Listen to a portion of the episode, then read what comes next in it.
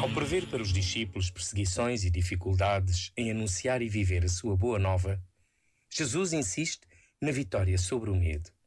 A sua vida e mensagem irritam os que estão bem instalados na vida, com poder e riqueza que tudo justificam. Quantas vezes, em nome desse poder e riqueza, se edificam os esquemas para fomentar o medo, para limitar a liberdade e o conhecimento, para alienar e manipular, para calar de vez quem propõe uma vida renovada. Criado para a confiança e para a esperança, o ser humano recebe de Deus a tarefa de libertar-se e libertar outros do medo. No dom de Jesus Cristo, até o medo da morte foi vencido pela força do amor. Este momento está disponível em podcast no site e na app